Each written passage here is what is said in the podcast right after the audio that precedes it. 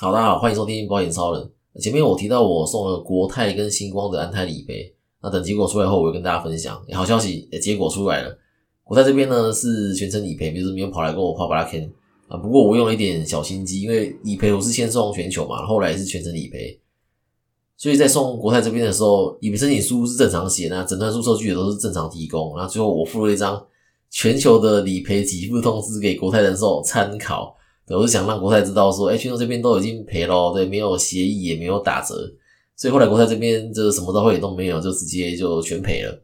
那的确也有可能不赔啦。那我连国泰不赔的原因我都想好了，因为如果国泰不赔的话，他就会说，哦，这个安胎不算疾病，也不算意外哦，然后也不在除外责任里面，所以不赔哦。那他一定会有这个原因。哎，的确啊，因为保单条款上是约定说，要因为疾病或意外受伤需要住院的时候可以理赔。安泰的确不算疾病，也不算意外，那能理赔其实都算是笼统理赔啊。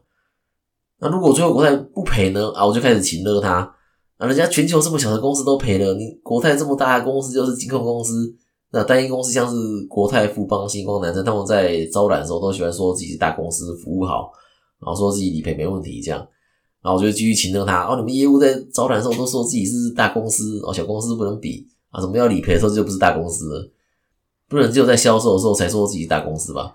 那当我讲完对方就会说他可能要去问一下主管之类的，然后会再回拨，然后再打来的时候就会跟你协议一个金额。对，那讲直接一点就是讨价还价。那这个时候就看你愿意接受多少。那这个答案没有一定。如果你只接受全程理赔的话，你也可以跟理赔人员商量，只是有可能这个理赔的过程会变得比较漫长，就是。那如果想要赶快解决，然后赶快拿到钱的话，就稍微降低金额，所以才会说，呃，这个没有一定。对，有点像是车祸在谈和解金额，也是在找一个双方都能接受的数字啊。如果真的谈不拢，然后就照流程走嘛。那业务就会写业务联系人去商量，那还是不能就评议，然后最后才是民事求偿到法院走诉讼。那安泰理赔的金额顶多走到评议就很厉害了，是不太可能走到民事。在全球人寿的理赔通知书底下，是它有备注写说，这次的理赔是可以不赔的，是融通，但是公司呢是保留权利可以更改这样。意思是说，这次会理赔安泰，不代表之后每次都会赔。那讲完国泰，那星光这边呢？哎，很不幸，客户这边之前就把星光的医疗险取消了，是所以是没有赔，是蛮可惜的。因为我自己是比较想要知道星光能不能赔，因为团队其他人经验是不赔，但是我觉得是蛮有空间争取的。我跟大家讲一下前面一直没有讲到的保持良好关系这件事。故事的主角是其他保险公司的同业，那分别是想要增援别人的增援仔跟。呃，被增援的富邦仔，增援仔呢是在保金，那富邦仔呢是在富邦。那简单来说就是，呃，增援仔呢想要吸收富邦仔来自己的团队，那增援仔在保金，所以就想要用保金的优势来吸引富邦仔。那例如像说，哎续用可以持续领，那富邦呢在续用这这部分呢，它只能领六年，那第七年开始，就算客户持续有在缴费，自己跟业务没关系。但其他公司几乎都是只要客户有在持续缴费，业务就其实是可以持续领的。那虽然不多就是了。就是要靠量去累积，然后是会讲一些这个制度上的优势之类的。那富邦才是觉得很不屑啊，那态度就有点高傲，对啊他们是觉得说，哎，富邦的这个商品制度都更好，就是有个混在啊。看这两间公司，例如富邦仔在富邦嘛，我们就会说他有这个富邦混。那，如果在南山就会说有南山混，意思是说他对自己所待的公司非常认同，他认为自己的公司不管是在哪方面都是最好的，那甚至会有点。看不起其他公司的业务，那尤其是保金。想当初我自己在富邦时候也是这样子啊，就是我当时应该也是被人家说有富邦魂吧。那现在回想起来，是自己觉得自己是蛮不成熟的啦。后来接触到保金，慢慢认识其他家商品之后，就发现说，哇，这个不是富邦不好，是其他家更好，而且好很多。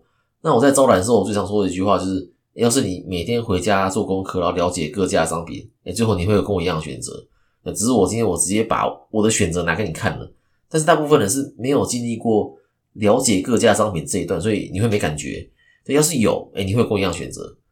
那回到真元仔跟富邦仔这边，那因为富邦仔身上还是有这个富邦魂在嘛，所以真元仔就想说啊，算了啊。结果呢，呃，过了差不多一年多，快两年吧，哎，这个真元仔发现说富邦仔也转到宝金发展了。那为什么真元仔会发现呢？哎，就这么巧，因为富邦仔去的宝金跟真元仔是同一间。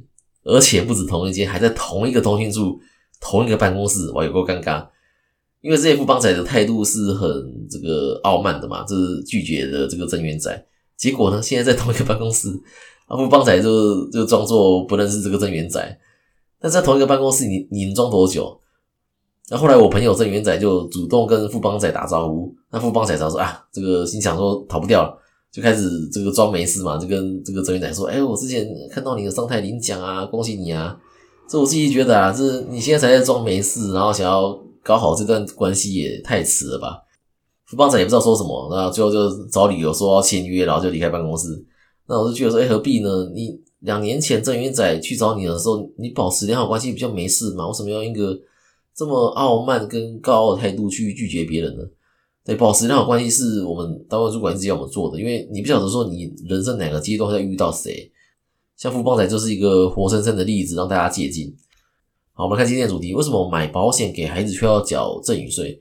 一张保单里面呢，会有三种人：要保人、被保人跟受益人。那其中受益人呢，还有分为身故保险金受益人跟满期保险金的受益人。那要保人是缴交保费的人，所以这张保单呢，也算是要保人的财产。这份保单的保障则是在被保人身上，就是万一被保人可能身故，那么受益人就可以领到身故保险金。那还有点是。医疗保险金的理赔啊，只能给被保险人，对，就是实时实付的理赔啦，就只能给被保险人，不能给受益人，对，不然会有道德风险。跟他讲到这个，就会讲到兄弟姐妹之间呢，因为没有保险利益，所以不能互为要被保人。那简单来说，就是我不能当要保人，然后被保人是我的兄弟姐妹。那刚刚提到受益人还有分身故受益人，还有满期保险金的受益人，会产生赠与税的状况，就是满期保险金的受益人。那有些保单在缴费满期后会有笔满期金的给付，这笔钱就会给满期金的受益人。那会被课赠与税的情况是啊，妈妈买一张保单，那要被保人都是妈妈自己，但是满期受益人是孩子，那只要满期金超过二十四万的话，就会被课赠与税。那很多人都知道说，哎，保险金有三三三零万的免税额，哎，但不是每一种保险金都有，常常是投保后被课税才知道说，哦，原来还细分很多种。哎，那为什么会被课赠与税呢？因为财产只要有转移，就会被课赠与税。因为刚刚说保单是要保人的财产嘛，但是你的满期金却是给孩子，就有这个财产移转的行为，那还是会被课赠与税。那要使用这个三三三零万的免税额，必须要符合三个条件。那第一个是要保人跟受益人要不同人，对，要不同人哦。那第二个是要得是人寿保险金的身故金，哎，所以。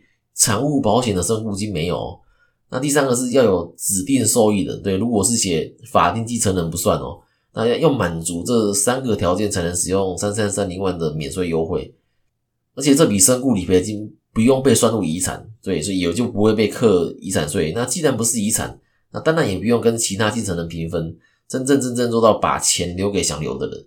那如果担心受益人领到一大笔钱会挥霍或者是被坏朋友骗走的话，你可以设定分期给付。那选择分十年、二十年起，然后分期给付给受益人，那就不用担心说这个受益人一下子就把钱挥霍掉，然后跟你在天堂见面。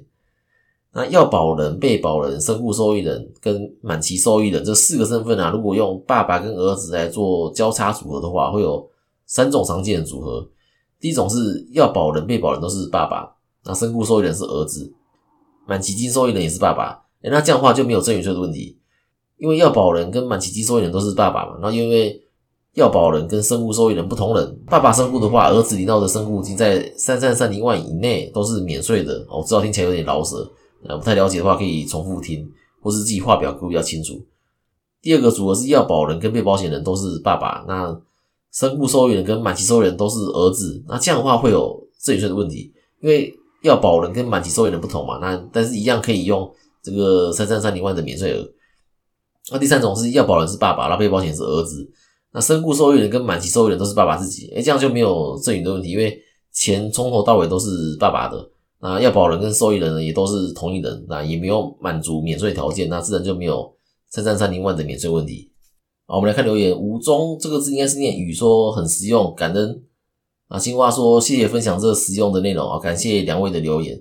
正确的用保险将风险转移给保险公司，能起到安定社会的作用，但我一个力量有限。啊今天这一对有帮助的话呢，可以把我的频道或这些节目传给你的朋友，让你朋友能找到适合自己的保险。大家关注还有五星加评论，欢迎留言给我，资产传承、医疗险规划或其他保险的问题，也可以到 IG 跟我联络。合作邀约可以来信，没有在简介。那我们就下次见啦，拜拜。